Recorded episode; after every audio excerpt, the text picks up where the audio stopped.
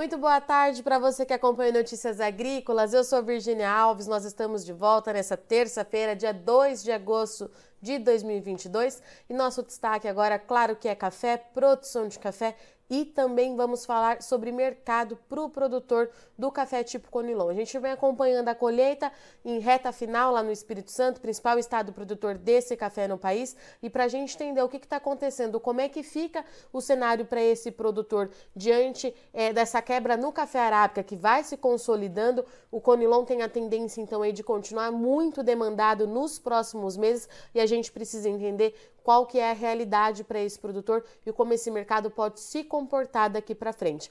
Dito isso, eu convido para conversar com a gente aqui agora, então, Márcio Cândido Ferreira, que fala com a gente em nome do Centro de Comércio de, de Café de Vitória. Márcio, meu querido, seja bem-vindo mais uma vez. É uma honra tê-lo aqui conosco.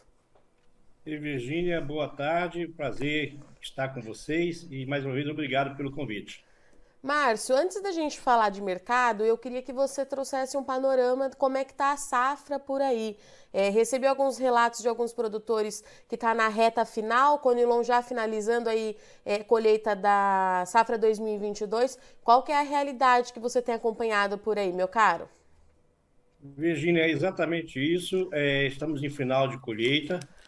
Os mais otimistas não esperavam, talvez, o resultado que nós vamos ter, porque está acima das expectativas, com bastante ganho de rendimento e de qualidade, muito café que está sendo colhido já como tipo 7.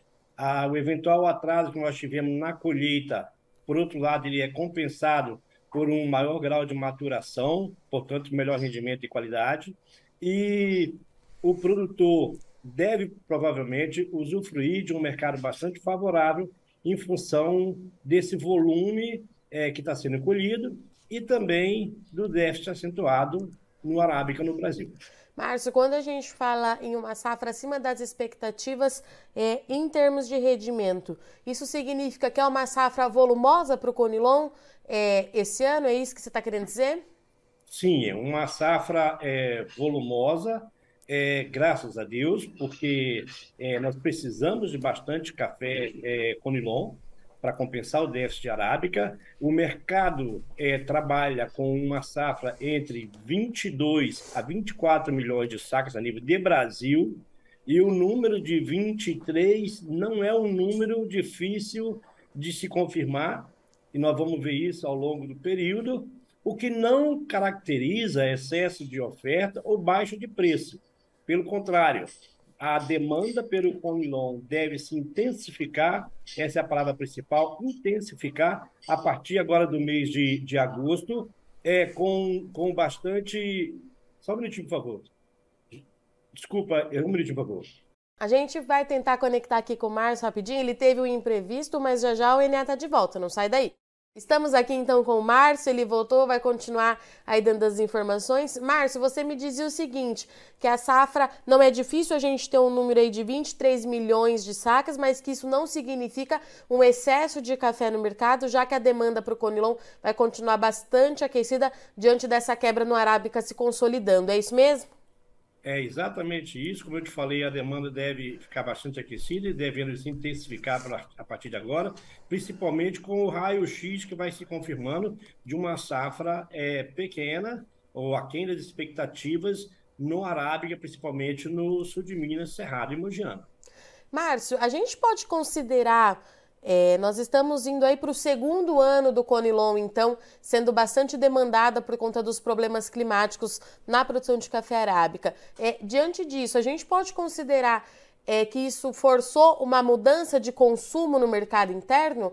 A população ela já se acostumou a consumir mais é, do café Conilon? Como é que a gente faz essa avaliação? Então, certamente que os hábitos do consumidor vão se adequando à medida que você, inclusive, não tem tanto arábica e aí você tem um acentuado volume percentual de conilon no blend. Hoje a gente calcula que em torno de 80%, 75, 85, dependendo de cada marca, é com certeza é café conilon. E a, o ganho de qualidade no Conilon foi muito importante, porque coincidiu com esse momento de necessidade de bastante Conilon. Então, isso é uma tendência de que o consumidor, uma vez habituado a esse maior percentual de conilon, é, não sinta muita diferença quando você precisa eventualmente reduzi-lo, principalmente porque junto com o paladar vem o bolso. Quanto você paga pelo produto? O mercado de café em geral subiu muito e só não subiu muito mais ainda para o, o consumidor no Brasil porque ele tem a possibilidade de ter bastante conilon no blend sem perda de qualidade e o conilon, embora incompetitivo contra outras origens, ainda é muito competitivo contra os arábicas que outrora estavam nesse blend. Márcio, era isso que eu ia te perguntar. Como é que fica essa relação é, de competitividade quando a gente fala no mercado externo, né? A gente viu é, que naturalmente as exportações de Conilon recuaram bastante por conta dessa demanda mais aquecida lá dentro, mas o Brasil, ele perde espaço lá fora? Como é que a gente faz essa relação de cenários tão distintos? Não há dúvida de que o Brasil perde espaço. Nós estamos hoje com Conilon é, na faixa de 450 500 dólares acima de Londres enquanto o Vietnã está 100 dólares abaixo de Londres, preços FOB, estamos falando de 600 dólares por tonelada de diferença, que representa 36 dólares por saco, então é impossível ser competitivo. Para o Centro Comércio Café, inclusive, é, frustra essa relação competitividade, porque nós queremos o máximo de café brasileiro e capixaba, principalmente, nas, dizer, nos blends dos cafés internacionais, o que não está sendo possível. Entendemos que isso é sazonal, Obviamente, quando nós voltarmos a ter uma safra é, relevante de arábica, o Conilon voltará a ser competitivo. Esperamos que isso ocorra a partir de 2023, se as condições climáticas realmente confirmarem aquilo que, vamos dizer, que a, a, a árvore, tanto no Cerrado Sul de Minas e na Mogiana, tem capacidade se tiverem condições adequadas. Então, é frustrante por um lado, mas o ponto mais importante, a remuneração que o produtor está recebendo está muito acima do produtor brasileiro do que, obviamente, o produtor do Vietnã está recebendo. E, como eu te disse, mesmo pagando preços bem acima, é, para o consumidor é melhor ter o Conilon de boa qualidade no preço que ele está do que colocar uma arábica com preço que chega a estar 500 reais acima do preço que se consome um Conilon. E, Marcos, como é que tem sido a participação desse produtor no mercado nessas últimas é, semanas aí com a colheita na reta final? Ele tem fechado negócios ou a gente está ainda naquela condição dele fechar negócio à medida que precisa fazer caixa? Como é que tem sido a movimentação por aí? O produtor continua bastante cauteloso, independente do tamanho da safra. Ele sabe que tem muito café colhido, mas ele acredita nessa demanda em função do déficit de arábica e então ele vai dosando as, as vendas dele. A indústria, inclusive, tem sentido um pouco essa lentidão de suprimento por parte do produtor, mas é algo que vai se ajustando à medida que o preço vai melhorando, é, atendendo à, necessidade do próprio produtor e aquilo que a indústria precisa comprar. Obviamente que o produtor tem que ficar atento, Virgínia, é que existe um momento no mercado, e esse momento possivelmente será, no primeiro momento, posterior à colheita e à vinda de chuvas que vão representar uma florada no Arábica. Nós acreditamos que isso pode gerar um impacto na Bolsa de Nova York, isso pode gerar uma baixa acentuada no mercado internacional e com reflexo também no Conilon, independente, obviamente, da necessidade no mercado interno. O segundo momento e mais crucial vai ser a partir de fevereiro do ano que vem, quando você está avizinhando uma nova safra cujo potencial é, inclusive, maior do que atual. Abra-se um, um, parágrafo aqui, um, um, parêntese. É, a expectativa nossa é que até 2030 o Brasil volte a ser o maior produtor de robusta. Ou seja, nosso, nós estimamos que o Brasil ultrapassará o Vietnã a partir de 2030 ou antes. Então, o produtor tem que fazer essa leitura é, tirando, obviamente, proveito desses momentos em que sua mercadoria é muito demandada e ele é favorecido, mas sem perder a atenção de que ele não pode depender de um mercado só, mercado nacional. Ele tem que trabalhar com foco nos dois mercados, ou seja, aquela questão do pulo do gato. Na hora que eu preciso vender mais, porque o mercado interno vai responder com baixas, aí é a hora de você tentar reconquistar o produtor do Vietnã, ou desculpa, o produtor, o consumidor lá fora comprador lá fora, porque o Vietnã ele vai estar sempre é, competitivo e surfando numa onda que significa perda de mercado para o produtor brasileiro. Quando o produtor voltar a estar competitivo internacionalmente, ele tem que estar muito ágil para que ele recupere esse mercado, o que é difícil, mas recupere no menor tempo possível. E Márcio, é, até 2030 nós temos aí oito anos, então, para voltar a ser o maior produtor de robusta. É, nesse sentido, no que, que a gente ainda precisa avançar para alcançar essa meta? Bom, nós temos hoje é, um potencial de produtividade é, no Conilon ainda não alcançado em grande parte da, das propriedades. É, nós temos hoje propriedades que produzem facilmente acima de 100, 120, 130, 140 sacas por hectare, e temos propriedades que produzem muito aquém do que a média atual, de mais ou menos em torno de 50, 60 sacas por hectare. Então, o... tendo os, os devidos cuidados com a questão da produção, procurando tratar o solo, a lavoura técnica e cientificamente, com os novos é, cultivares que a gente vai cada vez trazendo para o campo. Você tem todo o potencial. Esse ano, por exemplo, como eu estava comentando com você, é, nós temos hoje mais ou menos um acréscimo de safra da ordem de 15% em relação ao ano passado. Sim. Se nós projetarmos um crescimento, não precisa ser 15%, não. Se nós projetarmos um crescimento, eh, que essa safra seja 23 milhões de sacas, e tivermos um crescimento da ordem de 5% a 10%, ou seja, aquém do que está crescendo hoje, certamente em 2030 nós estaremos é, acima de Vietnã. Eu não tenho dúvida que isso vai acontecer. É uma meta, então, completamente plausível, Márcio, por essas contas que, vo que você está me dizendo. E deixa eu te fazer uma outra pergunta. É, esse aumento de produtividade é nas áreas que já são de Conilon?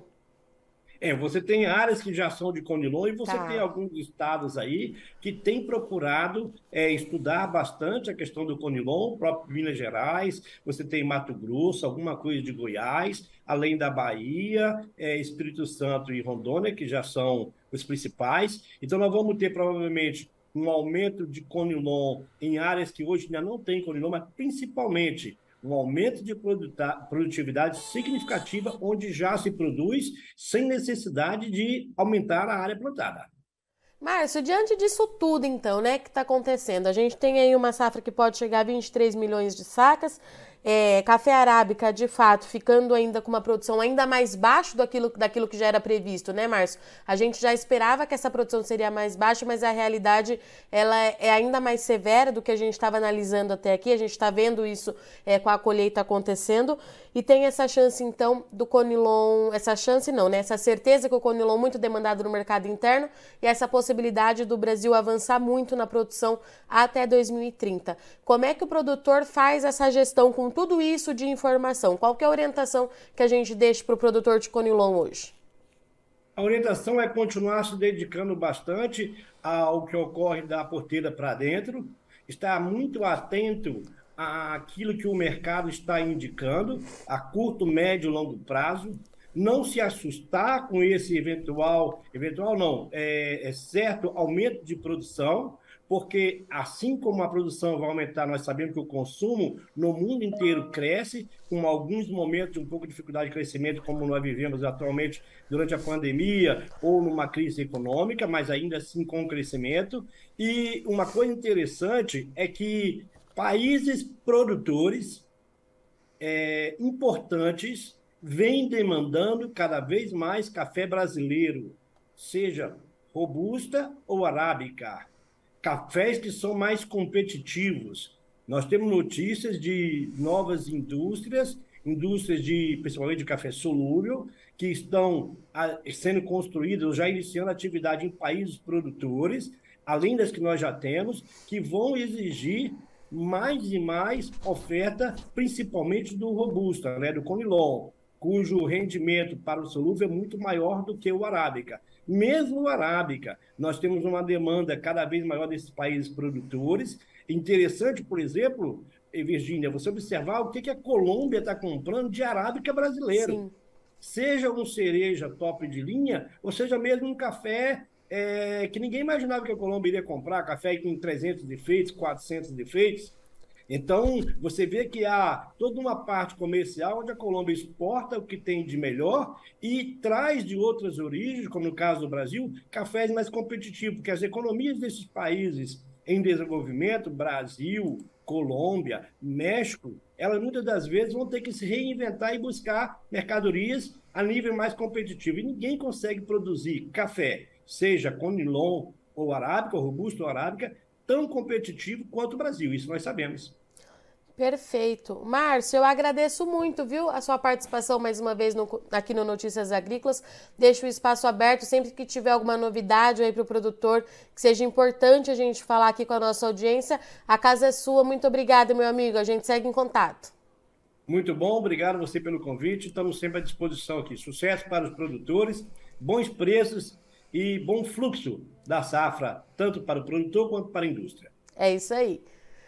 Portanto, nós conversamos aqui com o Márcio Cândido Ferreira, ele falou com a gente pelo Centro de Comércio de Café de Vitória, o produtor aí de Conilon está finalizando a safra 2022. Teve um pouquinho de atraso lá no início da colheita, mas os trabalhos agora chegam na reta final e olha só, safra vai se consolidando com uma produção bastante interessante. O Márcio trouxe aqui para gente que não é difícil a safra desse ano chegar a 23 milhões de sacas. É um número significativo, é recorde, mas ainda assim não significa excesso de café no mercado, de acordo com a análise do Márcio. Isso porque é, o café arábica vai se consolidando com quebra, o raio-x da safra vem nos mostrando isso semana após semana. Os relatos dos produtores indicam que a quebra ela é mais significativa do que aquilo que era esperada. Então, pelo segundo ano consecutivo, o Conilon deve dominar esse mercado interno para suprir a necessidade de café arábica, o que, de acordo com o Márcio, é muito bom e acabou gerando aí uma mudança no paladar no mercado interno da população. A população ficando mais habituada a consumir o café Conilon, que além de tudo vem avançando muito em qualidade nesses últimos anos. Por outro lado, exportação de café Conilon cai bastante com os preços atuais, perde bastante espaço para o Vietnã, atualmente maior produtor de café Conilon do mundo, e o Brasil acaba ficando menos competitivo. Então, o Márcio trouxe para gente que esse é um cenário que deve se manter até pelo menos o Brasil se recuperar na produção de café arábica, o que é previsto para 2023. Claro que a depender ainda das condições climáticas daqui até lá, mas tudo indica que pelo menos nesse segundo semestre de 2022 e primeira etapa do ano que vem, o Conilon deve permanecer é, em maiores volumes dentro do mercado interno. O Márcio trouxe aqui para a gente também uma meta interessante que o Brasil, em oito anos, pode voltar a ser o maior produtor de Conilon do mundo em 2030. Essa é uma meta que, de acordo com ele, é praticamente que é completamente, perdão, aceitável pelo mercado diante da produção que o Brasil vem tendo no café com leilão anos após anos. Está é, tá subindo 15% esse ano em relação ao último período, então tudo isso indica aí que o Brasil, além de maior produtor de café arábica, pode se tornar também o maior produtor de café arábica do mundo em oito anos. Bom, eu agradeço muito sua audiência e companhia. O Notícias Agrícolas vai ficando por aqui, mas não se esqueça, amanhã bem cedinho a gente está de volta. É rapidinho, até amanhã. Participe das nossas mídias sociais no Facebook Notícias Agrícolas, no Instagram, arroba Notícias Agrícolas e em nosso Twitter, arroba Notiagre. E para assistir todos os nossos vídeos, se inscreva no YouTube e na Twitch Notícias Agrícolas Oficial.